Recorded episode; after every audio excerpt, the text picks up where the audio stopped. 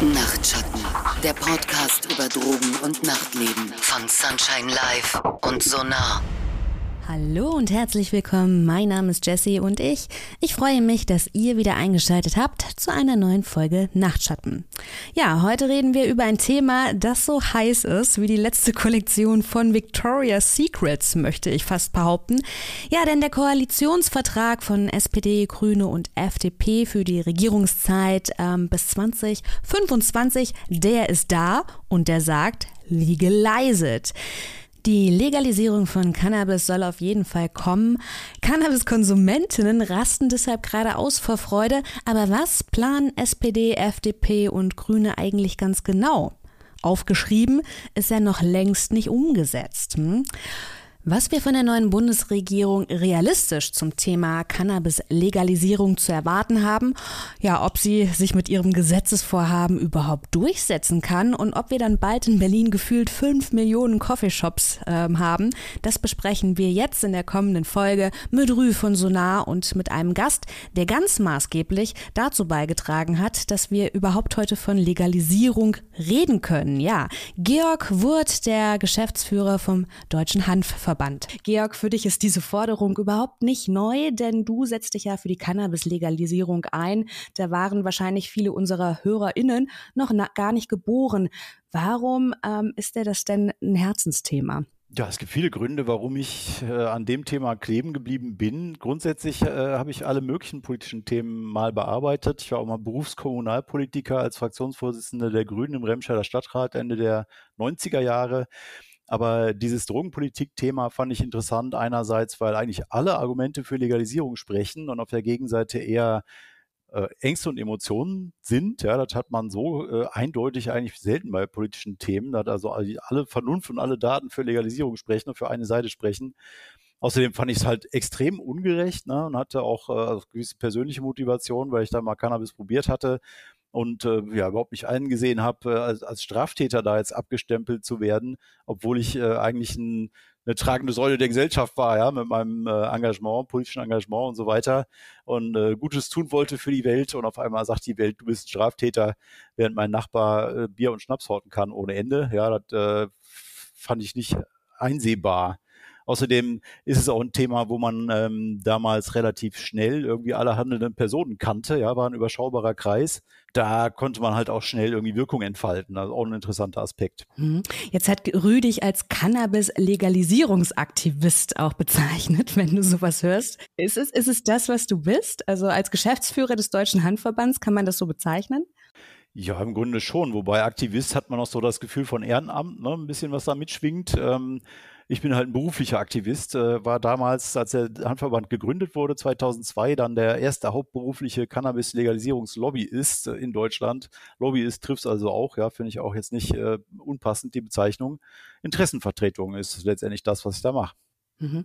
Gab es da so einen persönlichen Startschuss? Du hast schon gesagt, du hast es probiert und fandest es dann irgendwie unfair, da in eine kriminelle Ecke gedrängt zu werden, aber dich dann wirklich gesellschaftlich dafür stark zu machen? Gab es da irgendwie, ein, weiß ich nicht, Jobangebot oder irgendwie ein Startschuss? Naja, der Startschuss war im Prinzip eine kleine drogenpolitische Kampagne der Altgrünen in Remscheid und der Jungen Grünen in Remscheid zur Drogenpolitik, insbesondere Cannabis. Und da haben wir eben uns erstmal intensiv erkundigt und schlau gemacht und dann äh, ein paar Aktionen gestartet, also Smoke In damals zum Beispiel schon und ähm, auch eine Podiumsdiskussion, Flugblätter verteilt, Infostände gemacht. Und in dem Zusammenhang habe ich mich selbst angezeigt wegen Besitz von vier Gramm Marihuana 1996, offiziell als Sprecher des Kreisverbandes der Grünen in Remscheid auf grünem Briefpapier habe ich der Polizei einen Brief geschrieben, ich habe hier vier Gramm zu Hause und jetzt müssen sie das wohl leider abholen und so, also um eben die ganze sinnlose Papierkorbarbeit deutlich zu machen. Sind Sie gekommen und haben es abgeholt? Sie sind gekommen, allerdings erst äh, eine Woche später. Also ich habe Sonntag den Brief eingeworfen und Freitag sind sie dann gekommen, nachdem die Presse wahrscheinlich schon tausendmal nachgefragt hat, was Schön. macht ihr denn jetzt damit? Da war auch ganz freundlich, ne? Wir haben einfach nur abgeholt. haben aber nicht eingestellt. Das ist letztendlich der Punkt, auf den das Ganze jetzt rausläuft hier. Ähm, ich dachte, mhm. NRW, geringe Menge, vier Gramm, ne, wird eingestellt. Haben sie aber nicht, weil die Einstellung nur bei Eigenverbrauch gilt das war letztendlich der Grund. Zuerst hat der Staatsanwalt mich verurteilen wollen wegen besonderem öffentlichen Interesse an der Strafverfolgung, also ein richtiger Hardliner. Aber die Verurteilung war dann letztendlich, weil ich es nicht zum Eigenverbrauch besessen habe, sondern für diese Anzeige. Dann habe ich der Polizei dann halt erklärt. Achso, ich habe gedacht, es wäre ähm, schon gar nicht mehr da gewesen, weil du es innerhalb dieser einen Woche aufgeraucht hättest. Was wäre dann passiert? Ich habe es verwahrt für die, ja, ja. Und okay. mir schenken lassen für die Aktion. Ne, das habe ich dann eben auch ausgesagt. Äh, normal sagt man ja nicht aus, wenn man da äh, ja. gefragt wird, aber da, in dem Fall wollte ich ja drüber reden, war ja der Sinn der Sache, mich also auch hingegangen. Und äh, dann haben sie, hat letztendlich der Richter, der wollte das Verfahren ursprünglich gar nicht eröffnen, der hat gesagt, ja, der wird eh freigesprochen. Und dann hat der Staatsanwalt Beschwerde eingelegt beim Landgericht und Landgericht hat den armen Richter da in Remscheid verknackt, gegen mich dann doch den Prozess zu eröffnen und äh, hat auch gleich dazu geschrieben, ja, Verurteilung ist ja doch wahrscheinlich, ne? das heißt, er muss mich irgendwie verurteilen und hat dann letztendlich äh, 200 D-Mark Geldstrafe auf Bewährung ausgesprochen was eine extrem niedrige äh, Bestrafung ist, ja eigentlich eher eine Verwarnung. Ich habe das auch nie bezahlt, weil auf Bewährung ne, ist nie wieder was vorgekommen. Ähm, ja, ich habe trotzdem dann bin ich durch die Instanzen gegangen bis zum Verfassungsgericht, weil auch diese milde Bestrafung äh, für mich nicht einsehbar ist. Und ja, das war auch lange Jahre dann noch im BTMG-Kommentar der Fall, warum ich denn da jetzt nicht freigesprochen worden bin oder das Verfahren nicht eingestellt wurde. Ganz interessant. Auf jeden Fall, das hat mich dran genagelt ans Thema und wir haben dann kurz danach eine, Spende, eine Selbstanzeigenkampagne gemacht über die grüne Jugend. In zwölf, zwölf Leute in fünf Bundesländern, alle zur gleichen Zeit zur Polizei gegangen, zwei Gramm Dope auf den Tisch gelegt und gesagt, ist zum Eigenverbrauch. Und die wurden tatsächlich alle eingestellt, die Verfahren. Okay, also du hast damit äh, schon ähm, persönliche Erfahrung gemacht, wie es ist, wenn Cannabis nicht legal ist. Wie stellt sich denn jetzt unsere künftige Regierung den Umgang mit Cannabis vor, also gerade bezüglich des äh, Cannabis-Kontrollgesetzes? Ja, also zunächst steht ja drin lizenzierte Fachgeschäfte. Cannabis-Kontrollgesetz wird nicht konkret erwähnt. Das ist ja ein sehr detaillierter Vorschlag der Grünen, äh, der schon was älter ist, ja, den sie schon zweimal eingebracht haben aber eine sehr gute Diskussionsgrundlage ist äh, im Grunde, wenn man sich darauf berufen hätte, ja, dann hätte man jetzt alle möglichen Details schon voraussetzen können. Aber das haben sie nicht, wundert mich auch nicht, weil das ist halt ein rein grüner Vorschlag und die anderen müssen dem ja auch irgendwie zustimmen und dazu ihrem Projekt machen. Und von daher ist das schon äh, so ein Riesenerfolg, dass eben das so da drin steht. Ja, da habe ich selber kaum zu hoffen gewagt, dass das wirklich passieren könnte, weil hat Deutschland äh, über Nacht zu einem extrem progressiven Staat macht weltweit. Ne? Global gesehen haben wir nur erst zwei Nationalstaaten, die Cannabis legalisiert haben, Uruguay und Kanada. Und wenn wir das jetzt durchziehen, wenn wir schnell sind, könnten wir Nummer drei werden. Äh, das ist schon unglaublich, ja. Nach 16 Jahren Merkel-Regierung, äh, das äh, zieht man sich manchmal noch. Ne? Was aber da auch drinsteckt in dieser Formulierung ist, keine Apotheken, das ist gut. Ja, das wurde ja auch vorher diskutiert. Ähm, aber eben auch nicht Verkauf an jeder Ecke, was auch nicht zu erwarten war. Ne? Aber ist klar, es gibt jetzt nicht Hasch äh, am Kiosk für Kinder oder sowas. Ne? Und keinen Eigenanbau, ne? Also das, das steht jetzt ja. auch nicht drin, ne? Das habt ihr also auch so richtig klar ist auch nicht, wo man es dann herbekommt. Ne? Ich wohne hier im Görlitzer Park. Werden die Jungs weiter die Bezugsquelle Nummer eins bleiben, frage ich mich da. Das glaube ich nicht. Also ja. äh, auch weil die Politik verstanden hat, dass der Preis nicht zu hoch sein darf. Sonst äh, kann man natürlich den Schwarzmarkt nicht verdrängen. Ja, wenn am Ende der Apothekenpreise da in den Laden, äh, Läden sind und nur 20 Euro pro Gramm oder was, ja klar, dann läuft der Handel natürlich im Girlie weiter. Aber das ist denen bewusst, ja, die Steuern werden vermutlich nicht überzogen hoch sein und das Ganze wird ungefähr im Endverbraucherpreis auf äh, jetzigem Schwarzmarktniveau landen. Und die wissen auch, dass sie nachsteuern müssen, gegebenenfalls nach ein, zwei Jahren nochmal, äh, wenn der Schwarzmarkt reagieren sollte. Ein bisschen Luft nach unten ist da vielleicht noch. Aber am Ende glaube ich auch, dass ein Euro mehr oder so Programm werden die fast alle Konsumenten bezahlen, wenn sie wissen, ich habe hier ein anständiges Fachgeschäft mit vernünftiger Beratung, guter Auswahl, äh, die auch äh, immer wieder da ist, ja, und nicht irgendwie jedes Mal was anderes. Und dann äh, können sich die Konsumenten auch überhaupt erst auf, darauf einschießen, so was sie, was sie gut vertragen, was dann ihre Lieblingssorte ist, wie das THC-CBD-Verhältnis ist bei den Sorten, die sie mögen, zum Beispiel das ganze Terpin-Profil, ja, da wird man zum ersten Mal wirklich richtig äh, in Erfahrung bringen, was für eine Art Cannabis-Konsument man eigentlich ist. Ja, und ich glaube, da werden zum Beispiel auch viele Leute auf mildere Sorten umsteigen, als das, was sie jetzt auf, auf dem Schwarzmarkt kriegen. Weil einfach die Auswahl größer ist. Ich habe aber am Anfang so eine leichte, so ein paar, ich weiß nicht, ich würde es fast Zweifel nennen, rausgehört, dass du gesagt hast, naja, so aufgeschrieben ist jetzt noch längst nicht umgesetzt. Hast du da noch Zweifel daran, dass es kommen wird? Oder ist es nur, weil du so lange drauf gewartet hast und es nicht glauben kannst? Es gibt schon viele Fallstricke noch und äh, wir haben ein mahnendes Beispiel gerade hinter uns sozusagen. Luxemburg hatte auch im Koalitionsvertrag die Legalisierung drinstehen. 2018 war die Koalition geschlossen worden war relativ progressiv, auch im Verkehrsbereich. Es ist viel durch die Medien gegangen, was sie da vorhaben und da haben sie auch äh, viel umgesetzt.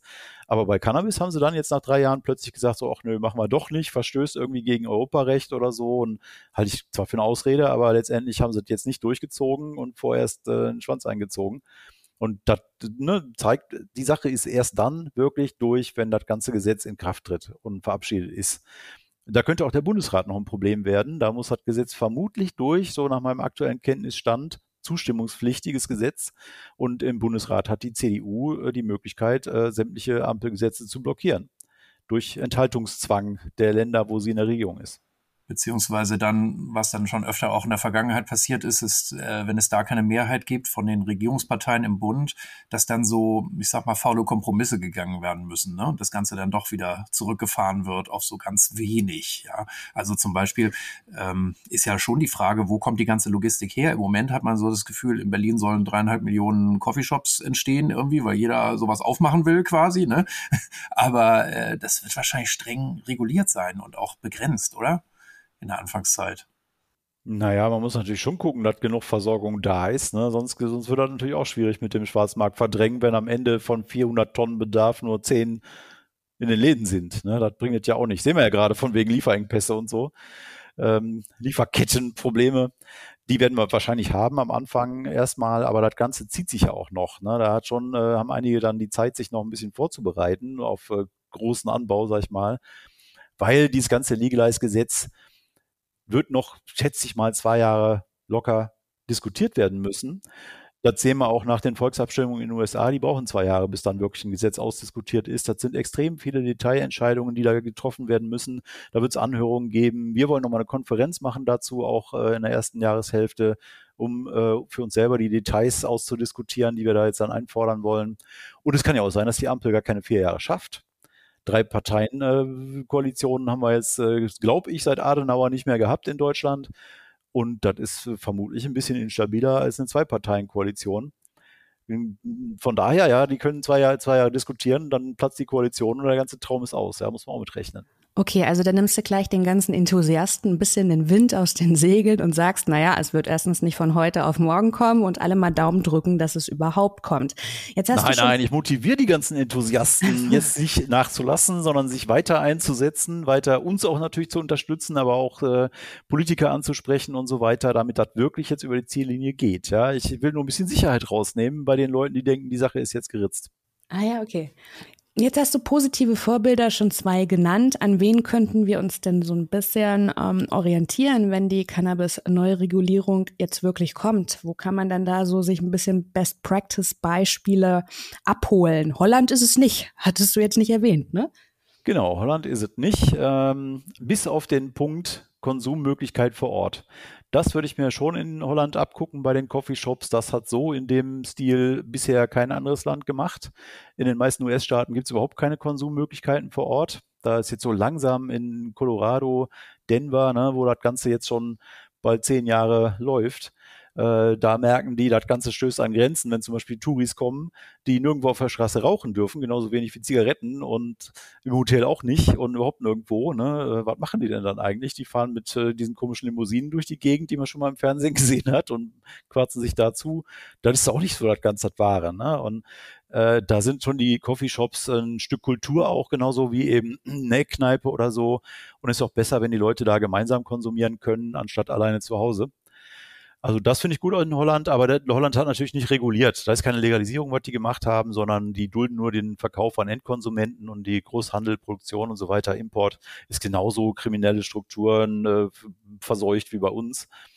Da ist dann eher, tatsächlich sind die US-Staaten Vorbild für diese Fachgeschäfte und eben dafür, dass wirklich komplette Kette vom Samen bis zum Gramm im Laden quasi komplett durchreguliert ist und darum geht es natürlich, da irgendwie Sicherheit reinzubringen, Verbraucherschutz reinzubringen.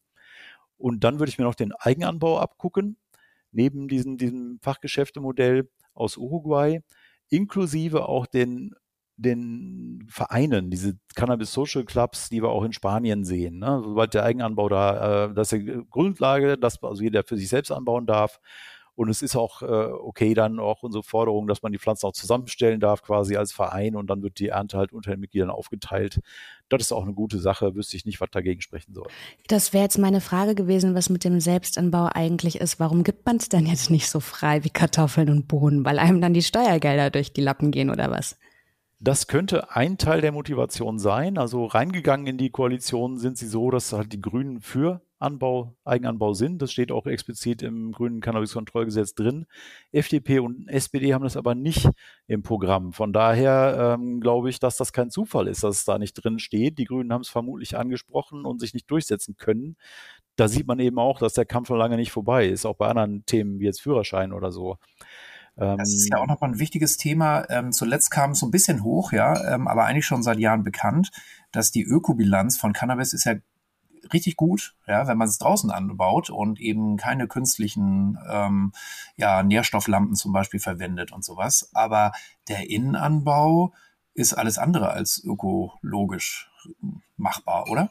Also Rü, ist das denn deine ähm, Vermutung, dass man es auch tatsächlich der Umwelt zuliebe macht? Man möchte Klimaziele einhalten, also gibt man jetzt den Selbstanbau nicht frei? Nee, also an, nee. andersrum.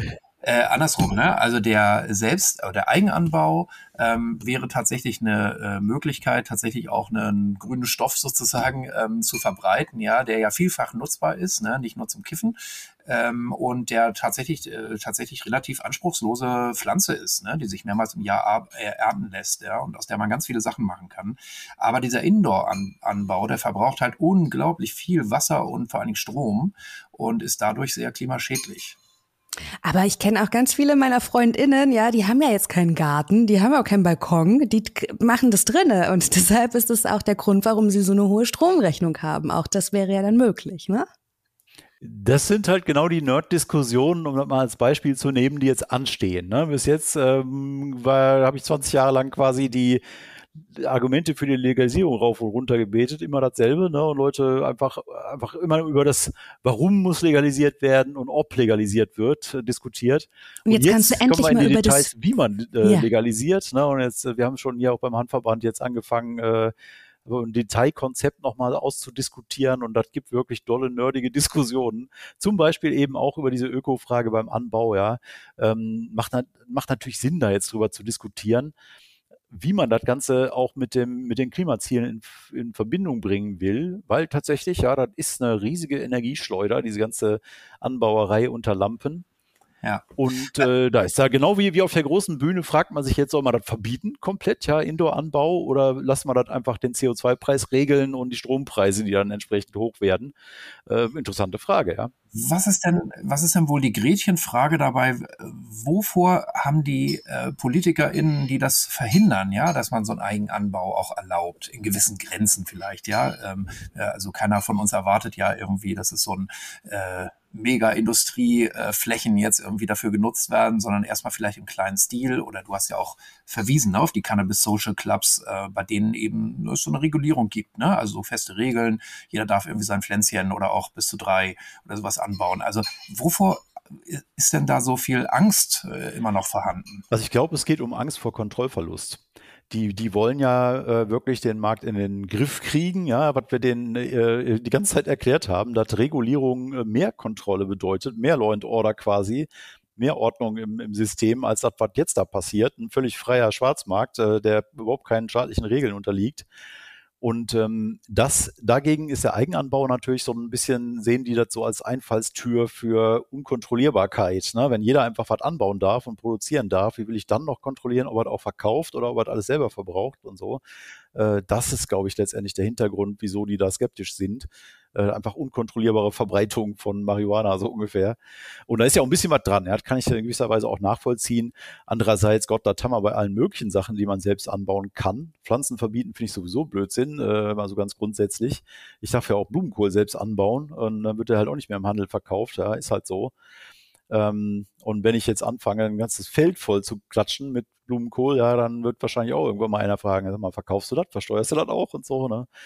Äh, und darum geht es letztendlich, dass man da irgendwo eine Grenze findet. Deswegen finde ich auch eine Obergrenze richtig in dem Fall, dass man sagt, also man kann für einen privaten Gebrauch jetzt nicht 3000 Pflanzen anbaue ne, und behaupten, das wäre Eigenverbrauch, weil dann ist es offensichtlich kommerziell. Ne? Dann ist es Steuerhinterziehung, wenn man das nicht anmeldet. Da muss man irgendwo eine Grenze finden. Aber das gar nicht zu erlauben, äh, ist, ist auch wieder der Gleichheitsgrundsatz, um den immer wieder im Hintergrund geht. Ich darf ja auch Bier brauen, selbst privat, und ich darf auch selbst Tabak anbauen. Also warum soll ich dann nicht Hanf auch selbst anbauen dürfen? Ja, das, vielleicht ähm, müssen wir schon ertragen irgendwie. Also genau, aber gleichzeitig gibt's ja doch diese Angst irgendwie, dass dann ähm, zum Beispiel unter Jugendlichen Kiffen noch mehr verbreitet wird, ja, und das vielleicht doch irgendwie ganz schön sich schädlich auswirkt, ne, auf die Einzelnen oder auf die Gesellschaft. Wie ist denn da so eure Position? ich gehe davon aus, dass diese Probleme so nicht auftauchen werden. Das sowieso, die ganze Legalisierungsdiskussion kommt immer wieder auf diesen Punkt zurück, weil ich behaupte, es gibt überhaupt keine positiven Effekte der Legalisi äh, des Verbots. Das ist auch das, was ich am Anfang so ein bisschen meinte. Ja, es gibt keine Argumente für das Verbot im Sinne von, äh, das reduziert wenigstens den Konsum ein bisschen äh, und da sind dann auch ein paar Leute dabei, die den Konsum übertrieben hätten, die das eben jetzt nicht haben und damit habe ich ein paar Fälle von problematischem Drogenkonsum verhindert. Wenn das so wäre, dann wäre das ja ein Argument für das Verbot. Ich würde es trotzdem nicht gut finden, aus vielen anderen Gründen, äh, auch jetzt Bürgerrechtsfragen und so weiter. Aber dann wäre ein Argument für die Legalisierung. Das haben wir aber nicht. Wir haben keinerlei wissenschaftlichen Nachweis dafür, dass das Verbot, speziell von Cannabis, irgendwen vom Konsum abhält, insbesondere nicht Jugendliche, die Risikogruppen. Weil es ist ja wirklich so, je jünger die Leute anfangen, desto mehr die konsumieren, desto größer ist das Risiko. Aber lässt, die lassen sich überhaupt nicht beeinflussen von dem Verbot. Da sind eher Musiktrends oder so, die da einen Einfluss haben, mehr als der Gesetzgeber.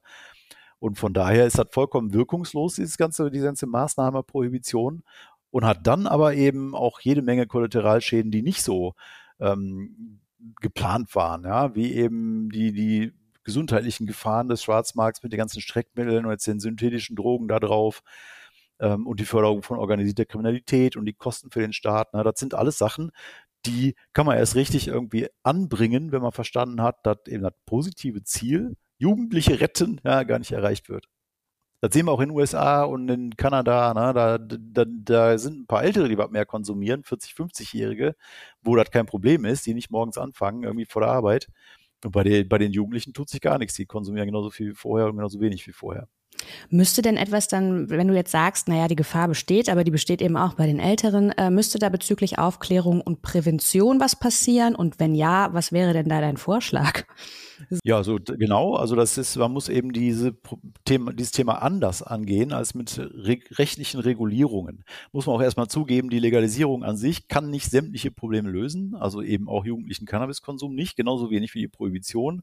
Braucht man so andere Werkzeuge, speziell Prävention und dann eben schlaue Prävention. Ja, das beste Beispiel dafür ist immer der Schulunterricht. Ja, Schule ist ja das, wo wir als Staat am meisten Einfluss haben da findet Prävention, Drogenprävention regelmäßig statt, aber wird durchgeführt durch Polizisten in aller Regel. Jedenfalls, äh, ich habe hier in Berlin zum Beispiel drei Kinder in drei verschiedenen Schulen, ähm, größtenteils gehabt, muss ich jetzt sagen, aber die haben alle drei Drogenprävention gehabt und in allen drei Fällen war die Polizei im Unterricht, weil die haben Präventionspolizisten, Abteilungen da, die, die sind bezahlt, da kriegt die Schule kostenlos und alles andere ist aufwendiger und teurer im Zweifelsfall und dann wird halt die Polizei gerufen dafür.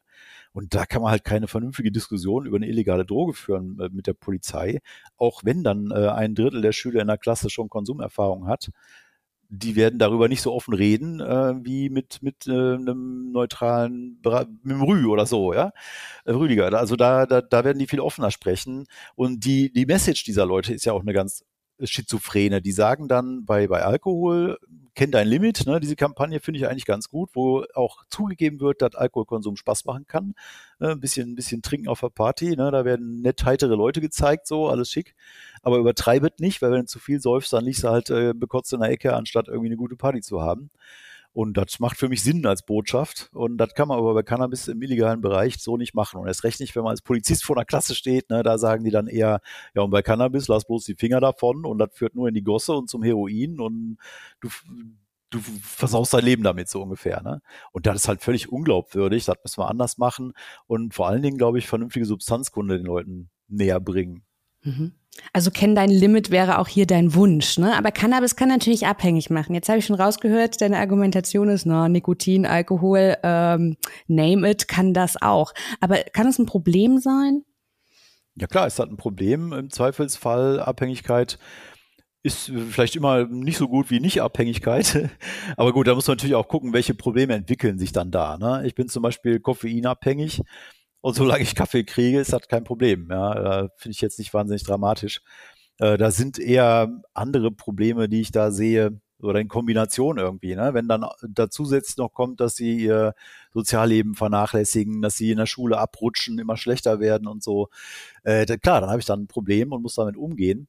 Aber wie gesagt, da, darauf hat im Prinzip diese Legalisierungsfrage überhaupt keinen Einfluss und da muss ich mir was anderes überlegen.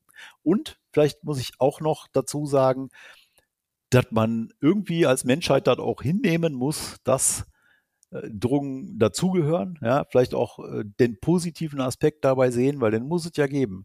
Rauschmittel begleiten den Menschen seit, seit, seit immer, ja, soweit wir überhaupt irgendwie äh, Belege dazu haben, Aufzeichnungen. Hanf wird seit Jahrtausenden genutzt, auch als Rauschmittel, vergorener äh, Früchte als Alkohol eben auch und ne, Wein, also alles uralte Rauschmittel, Pilze, Kakteen und so, da haben wir alte Zeugnisse. Das gehört zum Menschen dazu und wir wären nicht die, die wir sind, ohne regelmäßigen Drogenkonsum. Und ich kenne auch überhaupt keine Erwachsenen, die ihr ganzes Leben lang komplett Abstinenz bleiben. Und die haben alle in der Jugendzeit angefangen. Ja, die Jugendzeit ist die, die Adoleszenz, äh, wie Wissenschaftler sagen, ist die Zeit, wo eben solche Experimente, gemacht werden und wo auch praktisch jeder CDU-Politiker vor dem 18. Lebensjahr schon mal Alkohol getrunken hat. Äh, und das muss man eben auch mal anerkennen, dass man das nicht komplett unterbinden kann, egal mit welchen Mitteln. Jetzt hast du das Jugendalter schon genannt. Wie könnten denn Jugendschutzregeln ähm, aussehen? Wie könnten sie durchgesetzt werden und wie realistisch ist es? Keine Ahnung, wie bei der Zigarettenschachtel sollen dann ähm, Bildchen drauf gedruckt werden, die einem irgendwie den Konsum äh, versauen? Oder denkst du Abgabe ab 18, 21, 16? Was, was habt ihr euch da überlegt? Also ich denke, Abgabe ab 18 ist äh, der das, worauf es rauslaufen wird. Manche fordern ja auch ein höheres Alter wegen der Gehirnentwicklung, müsste man dann aber auch wieder bei allen Substanzen machen. Und überhaupt alles, was ich erzähle, müsste eigentlich auch für Alkohol gelten. Ähm, aber ich weiß auch gar nicht, ob das verfassungsrechtlich durchsetzbar ist. Ne? 18-Jährige dürfen bei uns alles. Sie dürfen irgendwie 500 PS-Autos fahren und so weiter und wählen und so. Ne? Und dann zu sagen, ihr dürft aber saufen, aber kein, kein, nicht kiffen, das ist Quatsch. Ja? Ich glaube nicht, dass das durchsetzbar ist. Man könnte sogar darüber nachdenken, dass man noch mehr Richtung Realität geht und sich fragt, naja, wann ist das durchschnittliche Einstiegsalter? Und ähm, ja, da kann man, das kann man biegen und drehen, wie man will. Das ist eben unterhalb von 18, da könnte man auch sagen, ab 16, äh, milde Sorten meinetwegen, wie bei Alkohol auch dass man äh, meinetwegen bis 5% THC ab 16 oder so, ne? Aber das ist alles, das wird alles nicht passieren, das ist auch überhaupt nicht durchsetzbar im Moment in Deutschland, bin ich mir sicher. Von daher, das wird auf 18 rauslaufen.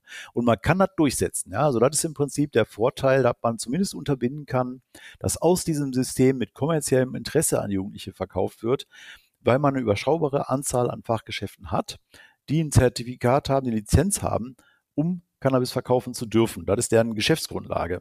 Und wenn die sich nicht an Jugendschutz halten, verlieren sie im Prinzip ihre komplette Geschäftsgrundlage. Und das ist äh, eben kontrollierbar, weil man nicht so viele Verkaufsstellen hat. Wenn wir hier in Berlin meinetwegen 3000 Verkaufsstellen für Alkohol haben, am Kiosk, Tankstelle, was weiß ich, Supermarkt, überall wird Alkohol verkauft, dann habe ich da keine Kontrolle mehr. Aber wenn ich 100 Fachgeschäfte habe, dann kann ich das kontrollieren und das sehen wir auch zum Beispiel in Colorado und Washington State habe ich jeweils äh, Untersuchungen gesehen aus unterschiedlichen Jahren. Die haben praktisch eine hundertprozentige Erfüllungsquote, die lassen überhaupt keine Jugendlichen in die Läden rein und kontrollieren die Ausweise am Eingang und dann ist gut.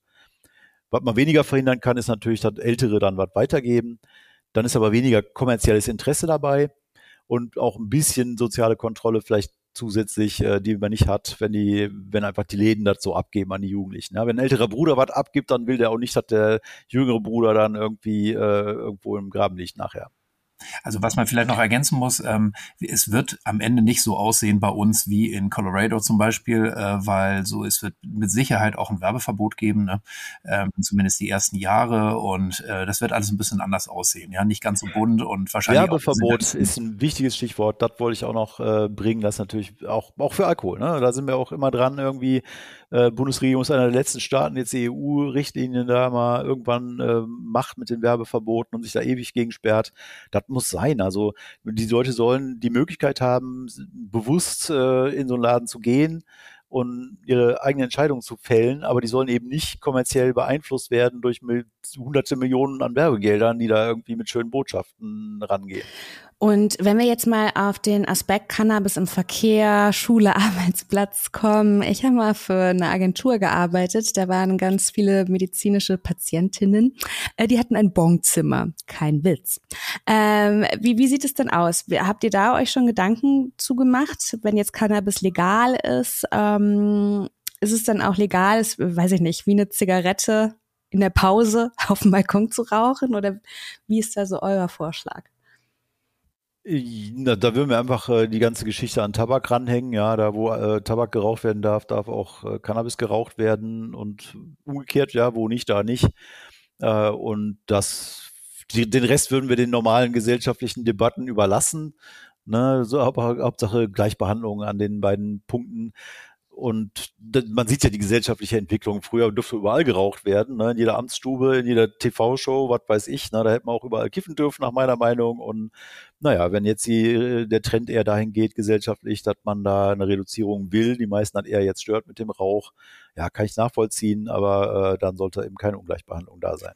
Genau, wobei es sicherlich noch diesen anderen Aspekt gibt, so äh, wenn man jetzt gefährliche Maschinensteuer zum Beispiel oder am Straßenverkehr ne, als Fahrer in irgendwie äh, ja von Sachen teilnimmt, ähm, da muss man natürlich sehen, dass man, äh, dass das THC äh, nicht zu viel ist im Blut, ja, weil tatsächlich ähm, dann die Reaktionsfähigkeit nachlässt. Ne, äh, ähm, ja, ist auch nicht so ganz eindeutig, in welchem Maße, ne? nicht so ganz eindeutig wie bei Alkohol, aber ich denke, da gibt es eigentlich auch schon klare Vorschläge, ne? Das ist so Grenzwerte. Ja, ich bringe mal ein Thema Führerschein noch mal ein bisschen genauer in dem Zusammenhang. Ne? Die Frage vorher war so extrem weit gespannt vom Bonzimmer bis äh, so, ne, Rauchmöglichkeiten und Führerschein.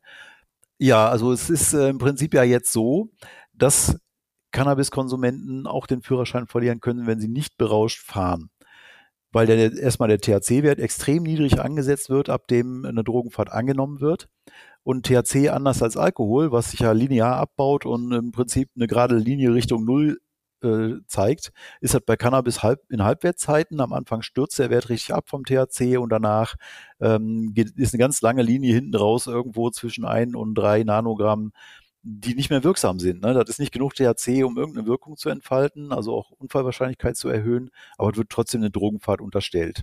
Das ist eigentlich eine Ersatzstrafe, das hat nichts mit Verkehrssicherheit zu tun und kam kurz nach diesem Urteil vom Verfassungsgericht, dass äh, die geringe Menge nicht mehr verfolgt werden soll.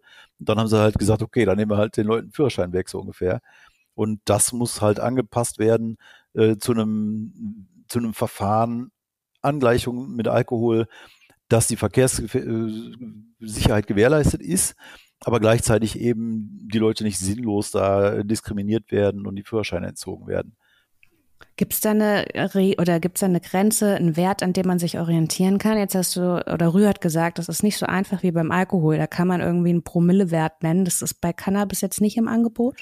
Doch, ähm, man kann zum Beispiel nach Kanada schauen, die haben so einen Zweierwert, so ähnlich wie wir hier beim Alkohol mit ähm, 0,5 Promille und dann viel weiter oben der Wert für die absolute Fahruntauglichkeit. Ah nee, nee der, der Versicherungswert, genau, beim Alkohol sind es ja eigentlich sogar drei bei uns, aber da ist es dann so, dass der untere Wert ist der Versicherungswert äh, relevant und der obere dann eben äh, die Definition der Drogenfahrt. Und die beiden Werte liegen da äh, bei vier und zehn Nanogramm, also deutlich drüber.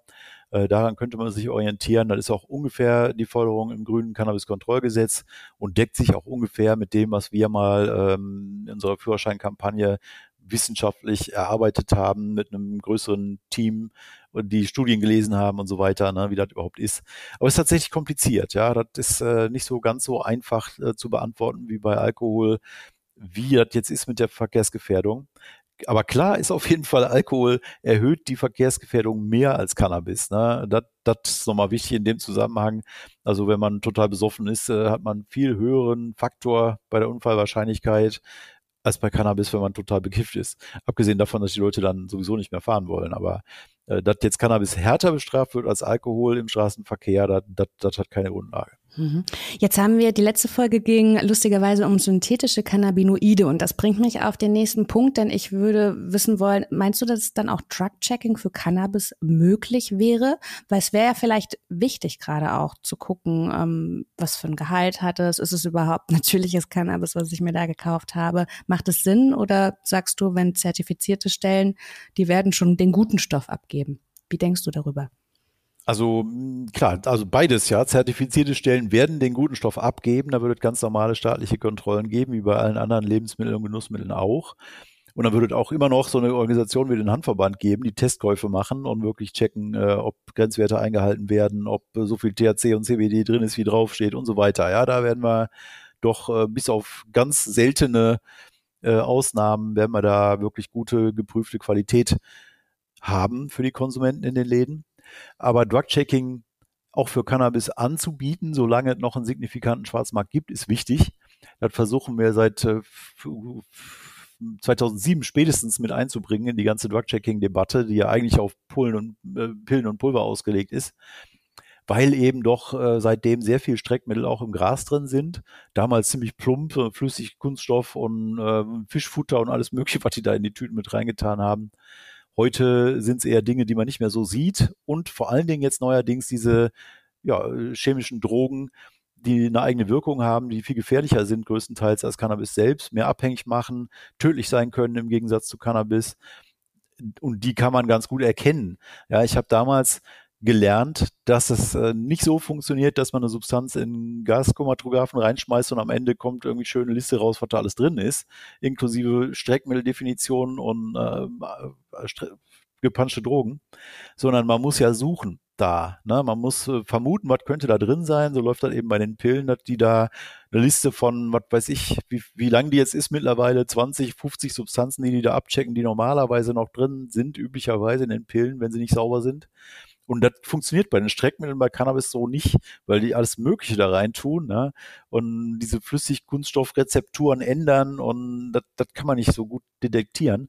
Da muss man Drug-Checking ein bisschen anders machen und auch mal äh, eine Probe abbrennen, zum Beispiel gucken, wie die, wie die qualmt ja, und dann gucken, wie die Asche aussieht das waren im Prinzip die Tests, die wir damals zusätzlich auch gemacht haben, selbst, um zu gucken, ne, äh, wie erkennt man das überhaupt oder wo wir auch Zuschriften hatten vor allen Dingen. Wir hatten Streckmelder mit 3000 Meldungen auf unserer Seite, äh, wo die Leute alle beschrieben haben, was jetzt komisch ist an dem Zeug. Also ist ein anderes Drug-Checking. Aber jetzt mit den synthetischen Drogen wiederum ist es wieder in eine Richtung mehr klassisches Pillentesting, wenn man eben eine Handvoll Substanzen hat, die da jetzt üblicherweise drauf sind. Wichtig auf jeden Fall, ja, machen. Jetzt kommen wir nochmal zu der Zusammenfassung. Du hast gesagt, eigentlich fällt dir nicht so wirklich ähm, Schlag, also nicht so wirklich wichtige Argumente ein, die gegen eine Cannabis-Legalisierung ähm, sprechen. Jetzt hast du vielleicht aber den, das ein oder andere Argument dafür. Was wird sich durch eine zertifizierte Abgabe konkret für Cannabis-GebraucherInnen verbessern? Das geht ja nicht nur um Vorteile für Cannabis-GebraucherInnen, die profitieren natürlich sowieso am allermeisten, weil einfach die ganze Strafverfolgung wegfällt. Ja, wir haben in Deutschland einen riesigen Repressionsdruck äh, mit über 200.000 Strafverfahren pro Jahr, 83 Prozent gegen einfache Konsumenten.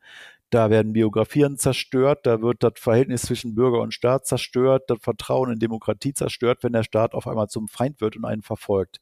Der ganze Punkt fällt komplett weg im Prinzip, äh, was super ist. Und die Konsumenten werden natürlich von diesem kontrollierten Markt profitieren, indem sie eben endlich sicher sein können, sauberes Zeug zu kriegen, was nicht gesundheitsschädlich gestreckt ist, was keine anderen Drogen drauf hat und so einfach ein bisschen Sicherheit äh, kriegen und eine vernünftige Auswahl, wo sie dann eben auch tatsächlich lernen können, was ihnen gut bekommt und was nicht an Sorte. Ja, zum Beispiel nicht eine total überladene THC-Sorte ohne CBD, das vertragen viele nicht und das können sie dann eben auch entsprechend kaufen. Das ist für die Konsumenten eine gute Sache. Aber auch der Staat und wir alle als Gesellschaft profitieren ja an vielen Stellen davon. Wir entziehen organisierte Kriminalität einen guten Batzen vom Umsatz, den die machen und damit eben auch von der Macht, den, die sie haben, irgendwelche Schläger zu bezahlen oder äh, Leute, die mit Waffen rumhantieren. Ähm, niemand will doch im Prinzip irgendwelchen Hells Angels und allen möglichen äh, Mafia-Strukturen da jetzt ähm, einen Milliardenmarkt zur Verfügung stellen, wo die sich dumm und dämlich verdienen dran. Inklusive Schwarzgeld, was ja auch massenhaft damit dann wieder in die legale Wirtschaft fließt und die ganze Wirtschaft verzerrt. Will auch keiner, werden wir auch los mit der Regulierung. Und Staatsfinanzen vielleicht mal noch genannt. Ähm, wir haben äh, ein Update jetzt gerade von der Studie, die wir 2018 bei Profi äh, Ökonomieprofessor Haukapp in Auftrag gegeben haben. Und er kommt jetzt ganz aktuell zum Ergebnis, 4,7 Milliarden Euro pro Jahr kann der Staat äh, einnehmen bzw. weniger ausgeben, wenn legalisiert wird. Steuereinnahmen und Repressionskosten zusammen was gerade jetzt natürlich toll ist, während die Ampel da am Verhandeln ist, ja, und Geld sucht für die ganzen großen Projekte und die FDP da sitzen hat, die sagen, ja, aber keine neuen Steuern und keine Erhöhung und keine Schulden, ne, müssen irgendwie geregelt kriegen und da ist zumindest äh, Cannabis ein netter Beitrag dazu. Ja, vielleicht soweit erstmal. Ne? Man kann natürlich auch noch Demokratiefragen an, anführen und äh, ich, ich glaube auch, dass das Verbot, so wie es jetzt ist, verfassungswidrig ist, weil das einfach gar nicht geeignet ist, nicht verhältnismäßig ist und so. Also das hat auch so eine, so eine Bürgerrechtskomponente, das Ganze. Rü, abschließend würde ich dich einfach nochmal ähm, bitten, so ein paar Safer Use Cannabis Tipps für uns zusammenzufassen. Wir haben natürlich schon diverse Folgen über Cannabis gemacht, aber vielleicht ähm, hat der ein oder die andere Hörerin da noch nicht reingehört, also dass du das vielleicht einfach nochmal für uns zusammenfasst. Genau, also es gibt natürlich allgemeine Safer-Use-Tipps. Ne? Erstmal den Konsum äh, überhaupt einschätzen, sich schlau machen über die Substanz, äh, auch eine eigene Entscheidung äh, treffen, zu welcher Gelegenheit will ich einfach was ganz genau äh, konsumieren. Bei Cannabis, darauf hat Georg am ähm, Rande hingewiesen, ist es sehr entscheidend, welche Sorte ich da konsumiere und wie viel davon. Also das kommt äh, wirklich sehr darauf an, wie gut ich Bescheid weiß über, des, äh, über den Stoff in meiner Hand. Äh, ansonsten ganz besonders vorsichtig äh, gebrauchen. Zum Beispiel auch, wenn ich was Neues kaufe, von dem ich nicht genau weiß. Ähm, synthetische Cannabinoide ausschließen, zum Beispiel durch Drug-Checking. Legal minus High minus Inhaltsstoffe mal checken. Ähm, unser Partnerprojekt aus Frankfurt, die auch das Drug-Checking bezüglich synthetischer Cannabinoide schon machen können. Ja, und ansonsten äh, vorsichtig gebrauchen, ganz klar trennen von äh, Schule, von äh, Lernen, von äh, Straßenverkehr, so tatsächlich. Ähm, ja, und besonders äh, vorsichtig konsumieren, wenn ich auch schon weiß, dass ich äh, so in die Richtung ähm, Paranoia reagieren kann, ähm, tatsächlich es mir auch schon mal nicht gut geht oder es Fälle in meiner Familie gibt, ähm, wo so psychische Krankheiten zum Beispiel ein Thema sind. Ich muss nochmal muss nochmal nach, nachlegen. Also ganz wichtig ist heutzutage auch, also pur rauchen, ja, äh, tatsächlich wirklich eins der wichtigsten Sachen. Am besten wäre sogar Essen, aber da muss man sich dann ordentlich schlau machen. Also das ist zum Beispiel eine ganz wichtige Sache, ja, dass man es nicht ständig mit Tabak äh, vermengt, weil man die Schadstoffbelastung dann natürlich nochmal potenziert. Am besten einen guten Vaporizer nutzen.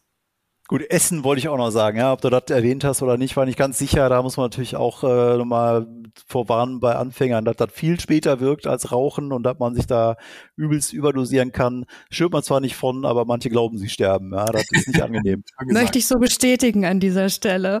Äh, Rögeak, ähm, jetzt vielleicht noch einen Blick in die Zukunft. Ganz am Anfang der Sendung habt ihr das kurz erwähnt. Ihr denkt nicht, dass die Cannabis-Legalisierung von heute auf morgen kommen wird. Was meint ihr denn? Wann wird es ähm, realistisch gesehen? Wann könnte es soweit sein? Einen kleinen Blick in die Zukunft möchte ich an dieser Stelle noch geben. Ja gut, wer fängt an? Äh, ich äh, würde äh, Zweiteilung sagen. Ja, die Entkriminalisierung der Konsumenten muss mehr oder weniger sofort passieren. Also da erwarte ich innerhalb der ersten 100 Tage am besten von der Regierung, dass sie das regeln, weil da müssen nur ein paar Sätze im BTMG geändert werden der Besitz von, was weiß ich, 10 Gramm oder so, ist legal. Ja, keine Straftat, keine Ordnungsfähigkeit, kein Bußgeld, gar nichts. Polizei muss nicht beschlagnahmen, sollen die Leute in Ruhe lassen. Das ist relativ simpel und schnell umgesetzt. Und diese ganze Marktgeschichte mit den vielen tausend Details, welche Bedingungen für die Lizenzen gelten, bla bla, ähm, da rechne ich mit ungefähr zwei Jahren Diskussion und ähm, hoffe, ja, dass bis Ende der Legislaturperiode tatsächlich die Läden dann äh, eröffnen und einen guten Marktanteil haben.